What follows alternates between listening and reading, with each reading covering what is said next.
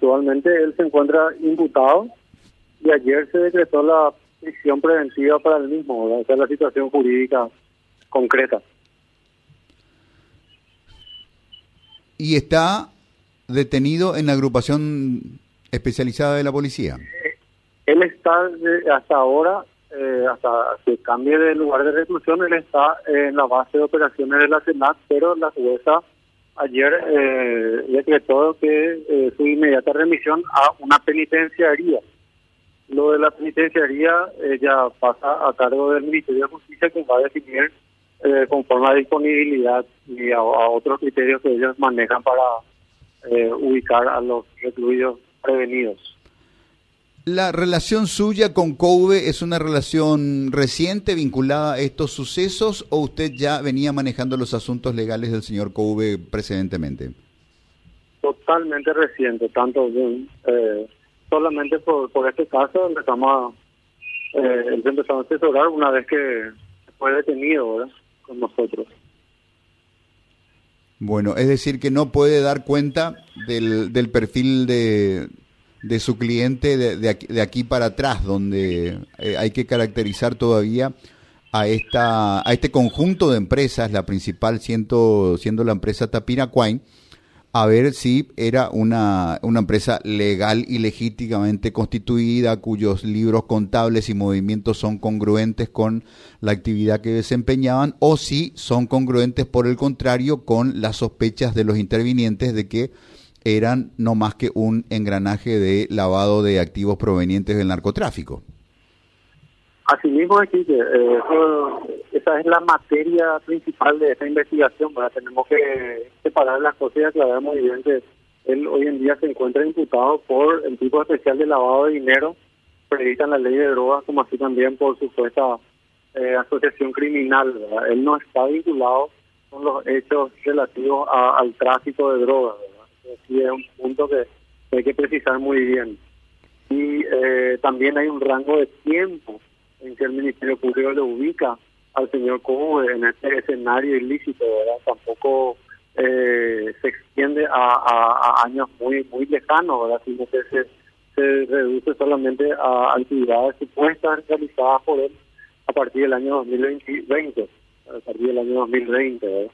Donde supuestamente, y eso sería materia de investigación, habría tenido contacto con el señor del que ustedes estaban hablando recién, ¿verdad? El uruguayo. Ahora, doctor Boadilla, ¿solamente ejerce la representación de COVE, no de su hermana, por ejemplo? En realidad somos eh, un equipo jurídico que estamos ejerciendo la representación de los tres, de las tres personas involucradas eh, que, fueron eh, relacionadas con el señor Cove, o sea, el señor Cove, la hermana Fátima Cove y Noelia Colman. Ajá. Doctor, usted mencionó que a partir del año 2020, pero sin embargo hay otros datos que se están manejando que él era proveedor del Estado desde el año 2017 con un ingreso a través de Tapinacuay de 30 millones de dólares. Bueno, esa, ese dato, lo único, eh, lo que puedo decir es que se maneja por trascendido de prensa y demás, ¿verdad? Porque nosotros estamos en una circunstancia procesal en donde la jueza penal de garantía del especializada en delitos económicos y de crimen organizado ha decretado la reserva de actuaciones por un plazo de 10 días, eh, por el plazo de 10 días, por lo tanto nosotros no podemos conocer eh, el cúmulo de información que hay aparte de la imputación, ¿verdad? Yo solamente me remito a este, manifestar lo que observé y lo que pude leer de la imputación. Más de ello no tengo cuando termine este periodo de reserva de actuaciones, vamos a acceder al cúmulo total de todo lo que hay, todos los elementos que se tienen, y ahí obviamente también vamos a acceder a la, documentación y a esa información que vos me estás manifestando. Y el hecho de ser proveedor del Estado y, eh, hasta ese momento, no, o sea, todos sabemos que ser proveedor del Estado no es un hecho ilícito, ¿verdad? Ahora bien, eh, si los balances se ajustan o no se ajustan, ahí es la parte investigativa que va a poder determinar ese punto.